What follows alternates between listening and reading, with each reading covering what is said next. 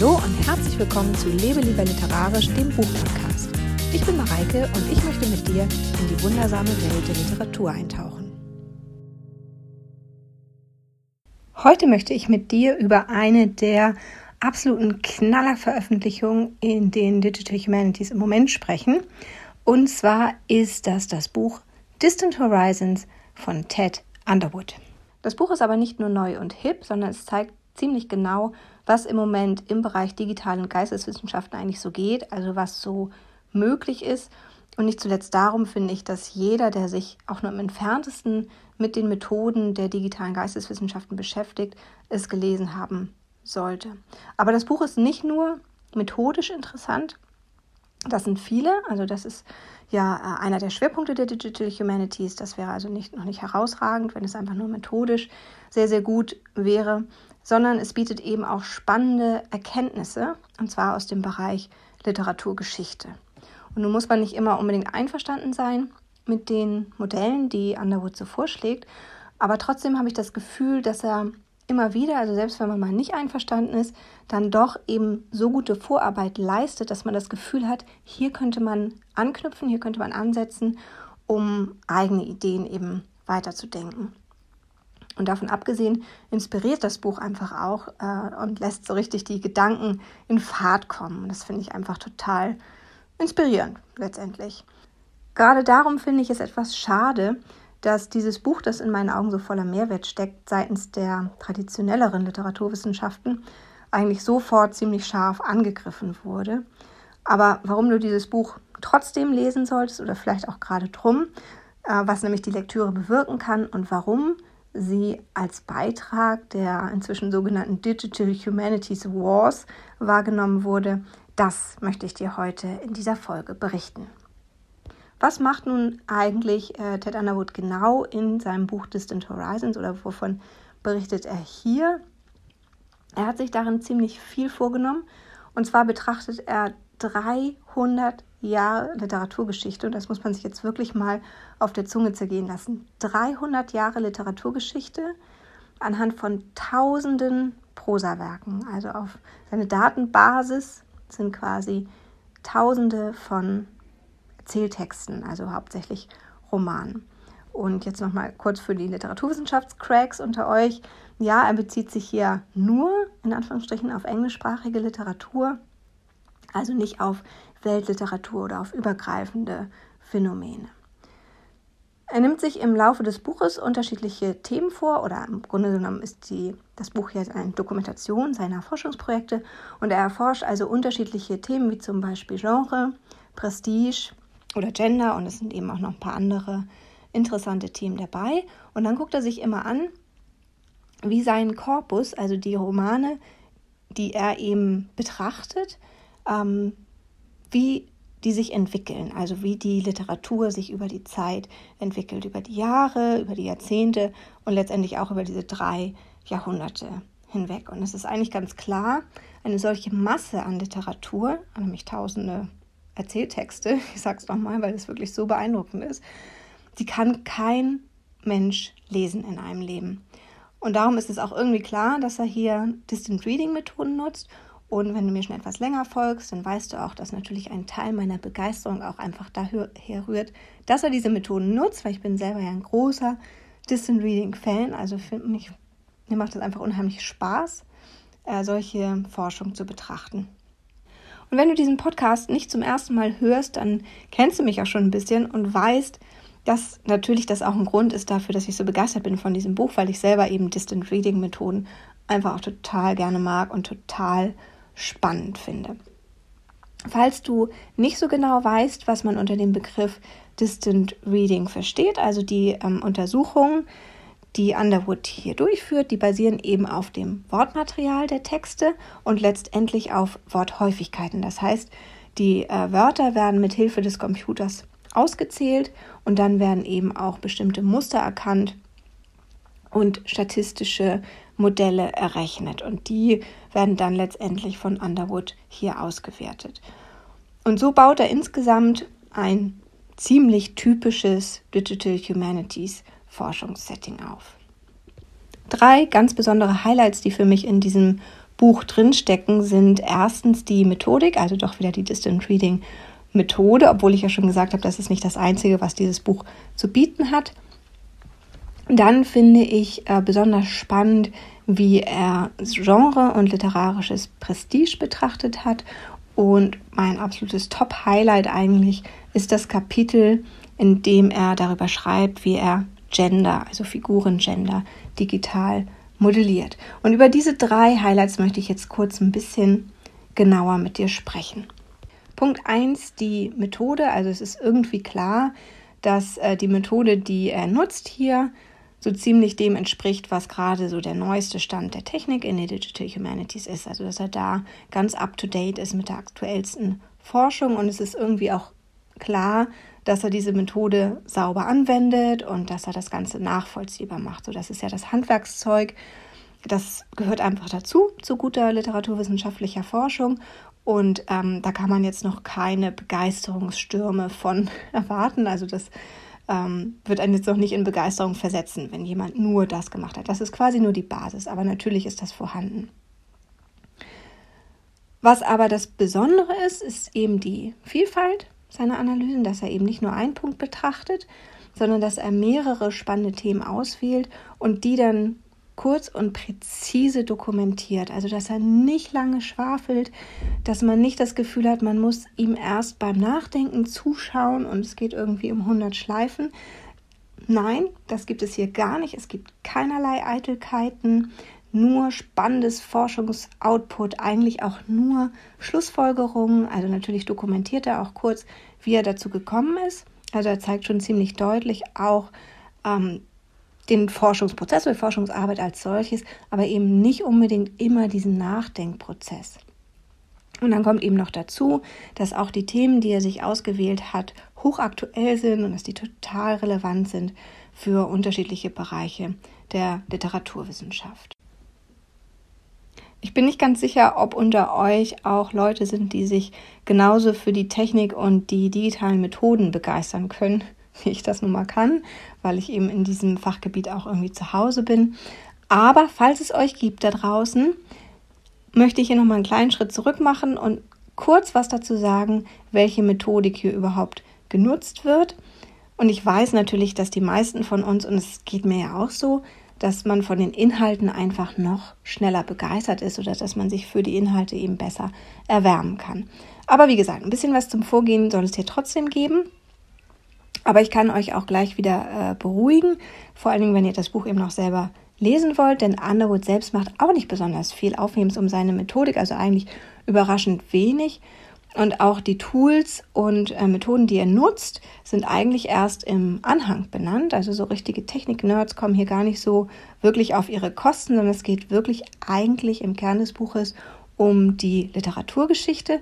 Aber weil es mir eben so ging, dass ich eigentlich gerne zu Anfang gewusst hätte, welche Methodik er eigentlich genau nutzt, will ich das eben hier auch ähm, kurz auflösen. Also die Hauptmethode ist die Technik der digitalen Vorhersage und das bedeutet eben, dass er algorithmisch gesehen ein komplexes System aus statistischen Auswertungen des Wortmaterials von Texten nutzt. Also das hatte ich ja schon kurz erwähnt. Das basiert letztendlich darauf, dass einzelne Wörter ausgezählt werden und dann eben Muster erkannt werden und Regelmäßigkeiten ausgewertet werden und daraus werden eben Modelle erstellt. Genaueres erspare ich dir hier. Du kannst das natürlich in Distant Horizons nachlesen. Da steht also im Anhang, allerdings nicht äh, im Buch selber, sondern im Anhang steht natürlich auch noch was genauer zu der Methode und da ist auch nachvollziehbar dargestellt, welches Tool er dafür genutzt hat und wie er eben zu seinen Ergebnissen gekommen ist. An dieser Stelle ist also nur wichtig zum Verständnis, dass der Computer einen Teil der Texte nutzt. Also man muss ihm immer einen Trainingskorpus, also eine bestimmte Anzahl von Texten geben, mit denen er lernen kann, welche Regelmäßigkeiten es gibt und mit denen er eben diese statistischen Modelle aufstellen kann. Also diese, ähm, diese Auswertung von statistischen Daten, also Worthäufigkeiten und wiederkehrenden Mustern. Und anhand dieser Modelle kann er dann eben andere Texte betrachten und letztendlich auch auswerten und sie dann in bestimmte Kategorien einordnen. Also am Ende kann der Computer quasi vorhersagen, in welche Kategorie ein Text fällt. Und das geht nicht nur auf Textbasis, sondern das geht auch auf Basis einzelner Passagen oder das geht sogar auch auf inhaltlichen, auf Basis inhaltlicher Elemente wie zum Beispiel der literarischen Figuren. Das an sich ist schon ziemlich toll, also vor allen Dingen, wenn man das zum ersten Mal hört, dass ein Computer das kann. Aber für den äh, Forscher ist jetzt natürlich eine Frage besonders spannend, nämlich warum klassifiziert der Computer so, wie er es eben tut. Also wie kommt er zu seiner äh, Anschauung oder zu seiner Auswertung. Also man möchte hinter dieses Modell schauen und wissen, wie das ungefähr aufgebaut ist. Und genau das macht Underwood eben in seinem Buch Kapitel für Kapitel. Er schaut immer hinter das Modell und auf das Wortmaterial, das zu diesen Klassifizierungen geführt hat. Und das macht er zum Beispiel äh, mit literarischem Prestige. Also hat eben in diesem, was ich schon erwähnt habe, in diesem Trainingskorpus Texte gehabt, die ähm, als literarisch besonders wertvoll gelten und Texte, die dieses nicht tun und hat den Computer damit gelehrt, diese Texte voneinander zu unterscheiden. Und jetzt fragst du dich bestimmt, was er denn genau als literarisch wertvoll versteht. Und das ähm, legt er so fest, dass das bedeutet, dass diese Texte in kleineren Feuilletons gelobt oder zumindest erwähnt worden sind. Also in kleineren, unabhängigen literaturwissenschaftlichen Artikeln letztendlich oder literaturkritischen Artikeln. Und wenn du diesem Podcast schon länger folgst oder auch meinen Blog liest, dann erinnert dich das vielleicht an was. Denn genau so etwas oder zumindest etwas ganz Ähnliches hat auch Matthew Jockers vor kurzem gemacht. Und zwar in seinem eher populärwissenschaftlichen Buch Der Bestseller Code. Darüber habe ich übrigens auch mal einen ähm, Blogartikel geschrieben. Hast du ja wahrscheinlich schon gedacht, so habe ich es ja auch eingeleitet. Ähm, findest du auf lieberliterarisch.de, also auf meinem Blog. Der Bestseller Code hieß das. Und zwar hat er da das aber so klassifiziert, dass er eben ähm, angeschaut hat, welche Bücher haben Literaturpreise gewonnen und welche nicht. Also das war eben seine ähm, Interpretation von literarischem Prestige oder überhaupt Prestige hier. Gut, aber zurück zu Underwood. Er nimmt sich eben nicht nur der äh, Prestigefrage vor, die übrigens äh, überraschend präzise auch zugewiesen kann, werden kann vom Computer. Also der Computer erkennt das eben überraschend präzise. Übrigens äh, ist das auch ganz ähnlich im Bestseller-Code von Matthew Jockers, der mit einer etwas anderen Methode arbeitet. Aber auch Matthew Jockers kommt zu dem ähm, Ergebnis, dass sein Computer das schafft oder dass sein Programm das schafft, ähm, Texte relativ klar nach Preisträgertexten und nicht Preisträgertexten zu sortieren. Und bei Underwood dann eben Texte mit literarischem Prestige, Texte ohne literarisches Prestige. Ein anderes Thema, dessen Underwood sich annimmt, sind Genres, habe ich auch schon erwähnt. Und da probiert er eben solche Dinge aus, wie ob der Computer erkennen kann, dass ein Buch ein Krimi ist oder Science Fiction. Und das macht er auch noch mit ein paar äh, Untergenres. Das ist also sehr, sehr spannend. Ähm, und dann natürlich guckt er auch immer, welche Wörter denn dafür sorgen, dass der Computer sich mehr oder weniger sicher sein kann, ob ein Roman zum Beispiel ein Kriminalroman ist oder ein Science-Fiction-Roman oder ein Liebesroman. Wenn du jetzt wissen möchtest, warum das so gut funktioniert oder warum das überraschend gut funktioniert, also die Quoten liegen, glaube ich, so bei 80, 85 Prozent Trefferwahrscheinlichkeit, dann musst du Distant Horizons selber lesen, denn das kann dir das Buch definitiv besser beantworten als ich hier. Und ich möchte natürlich auch einfach nicht zu so viel spoilern, denn ich wünsche diesem Buch wirklich ganz, ganz viele eifrige Leser. Jetzt aber zu meinem absoluten Highlight-Kapitel. Das war das Kapitel über Figurengender. Das war für mich mit Abstand das spannendste Kapitel und zwar auch darum, weil Underwood sich nicht für Autorengender interessiert, was in mehreren Untersuchungen auch schon gemacht wurde. Also Autorengender wurde auch schon erforscht, unter anderem übrigens auch von Matthew Jockers, also auch wieder im Bestseller Code. Da betrachtet er auch zumindest kurz Autorengender. Aber das ist hier gar nicht Underwoods Ding, sondern er guckt eben auf die Figuren. Und jetzt fragst du dich vielleicht, was soll das denn? Figurengender? Es gibt doch eigentlich nichts, was leichter ist als das. Schließlich stehen da ja immer Personalpronomen dabei. Und damit hast du natürlich auch vollkommen recht, aber das ist es gar nicht, was äh, Underwood hier interessiert. Und darum schließt er das einfach aus. Also er möchte gucken, ob der Computer es schafft, ohne Personalpronomen diese Vorhersage zu machen. Ist eine Figur weiblich oder männlich? Und das kann man übrigens mit, dem, mit dieser digitalen Methodik auch ganz gut machen. Man rechnet einfach die Personalpronomen raus. Ne? Also sagt dem Computer einfach, ähm, bitte alle Personalpronomen nicht zum Text zählen und dann sind die eben gar nicht mehr in der Analyse mit drin. Und trotzdem, also selbst wenn man das macht, kann der Computer eben ziemlich genau erkennen, was eine weibliche Figur ist und was eine männliche Figur ist. Naja, um ganz genau zu sein, gibt es natürlich, das hast du dir wahrscheinlich auch schon gedacht, bestimmte Phasen in der Literaturgeschichte, in der er das besser erkennen kann und in anderen Phasen kann er das schlechter erkennen. Und zwar ist das so in Underwoods Stichprobe, dass er in den älteren Phasen besser Figurengender erkennen kann und in, in den neueren Phasen schlechter.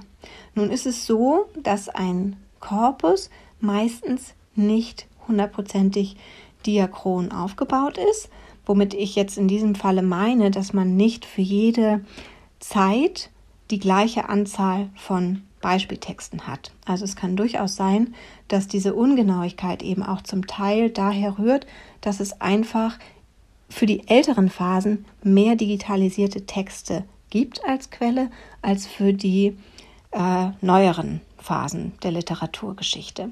Aber solche Dinge spricht Underwood meistens auch direkt mit an und ähm, sieht das eben auch ein, dass das problematisch ist und sagt, es sind eben eher Trends, die hier zu erkennen sind, nämlich dass sich Figuren-Gender eventuell ein bisschen aufweicht in der neueren Literaturgeschichte oder anders ausgedrückt, dass das nicht mehr so stereotyp zugeordnet ist, diese Figurenrollen letztendlich oder diese Figurencharaktere.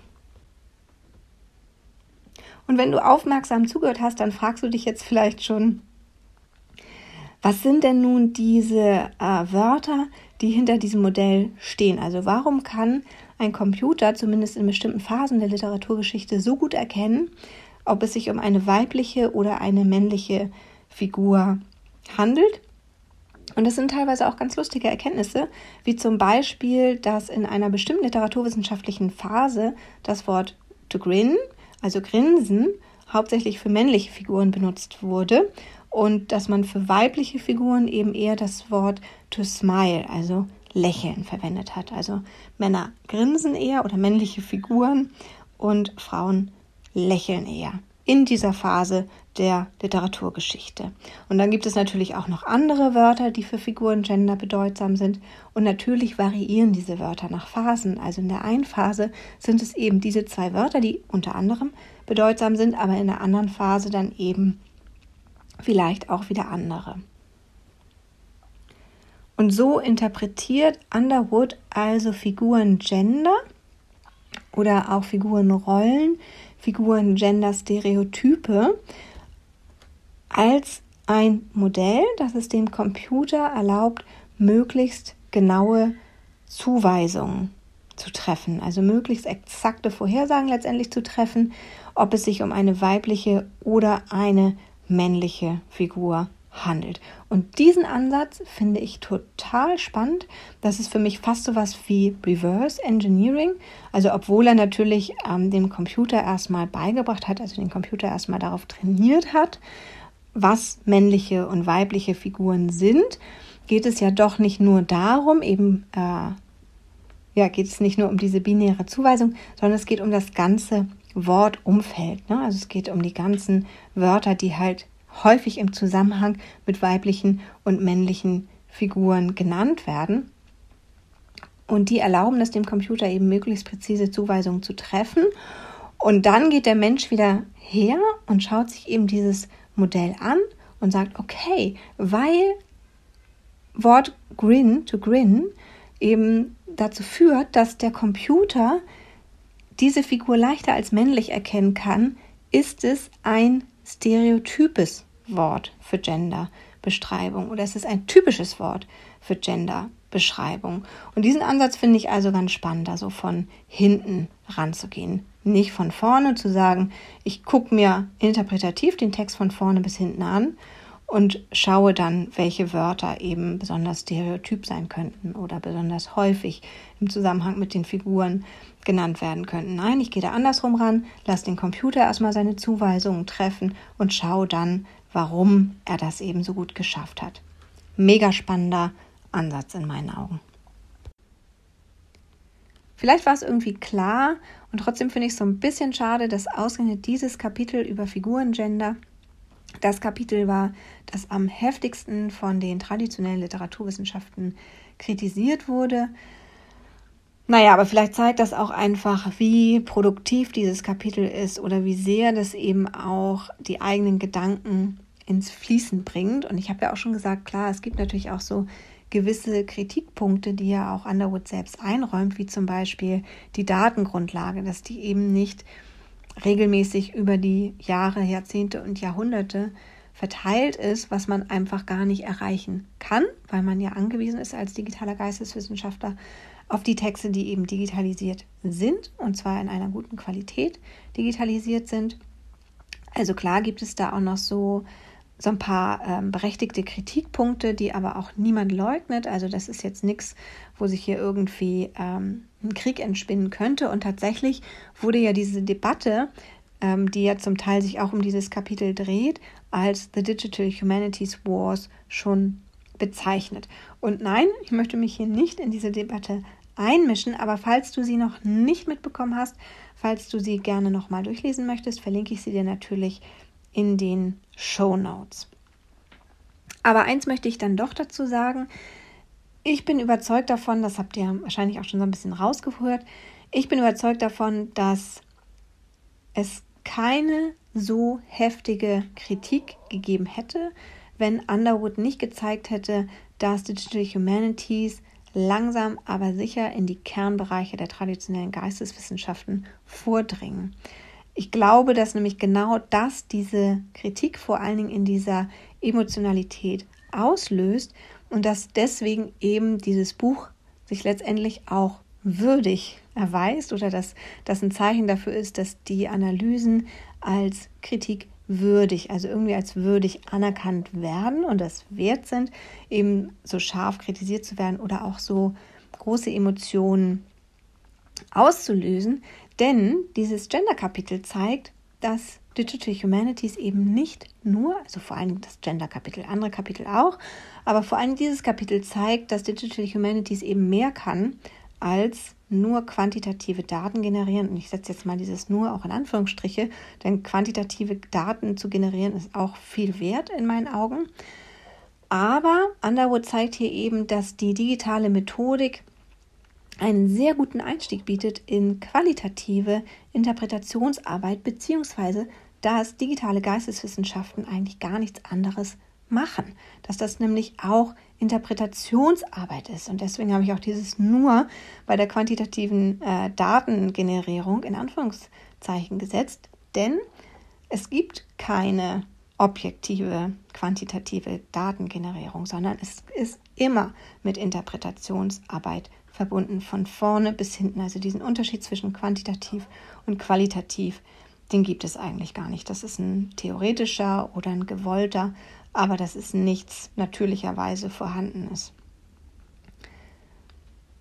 Ich glaube also wirklich, dass ähm, Underwood hier zeigt, dass eben die Interpretation von Daten nicht mehr das ist oder nicht mehr ausschließlich das ist, womit sich ähm, Digital Humanities beschäftigen, sondern dass man jetzt langsam dazu kommt, literaturgeschichtliche Phänomene zu ergründen. Und das, also das mit der Interpretation von Daten, das will ich hier gar nicht irgendwie abwerten im Vergleich zu den literaturgeschichtlichen Phänomenen. Aber es war eben auch wichtig, dass eine Zeit lang eben auch die Modelle getestet werden mussten und dass man erstmal schauen musste, wie kriegt man den Computer überhaupt dahin, solche Vorhersagen zu treffen oder eben so gut zu werden, dass man überhaupt solche Methoden entwickeln kann. Also dass eben dieses Datengetriebene, dieses Technikgetriebene jetzt so ein bisschen in den Hintergrund gerät, weil man eben an den Punkt angelangt ist, dass die Methoden so gut sind, dass sie jetzt wirklich interessante Einsichten zu literaturgeschichtlichen Phänomenen ähm, unterstützen können, letztendlich. Und äh, dabei ist der Ansatz hier von Underwood natürlich nur einer, mit dem man Gender modellieren kann. Es gibt aber noch viele andere interpretative Möglichkeiten, die die Digital Humanities leisten können. Also es ist ja auch nur eine Methodik, die Underwood hier nutzt oder ein Methodenkomplex.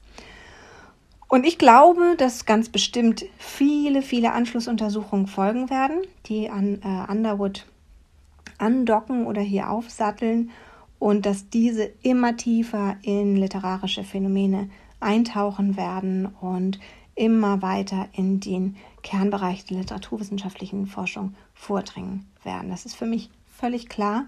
Und ohne jetzt irgendwie zu viel verraten zu wollen, kann ich euch hier schon mal sagen, dass mich das Thema digitales Modellieren von Gender auch weiter beschäftigen wird. Also ihr werdet garantiert in diesem Podcast und auf meinem Blog lebelieberliterarisch.de noch mehr zu dem Thema hören.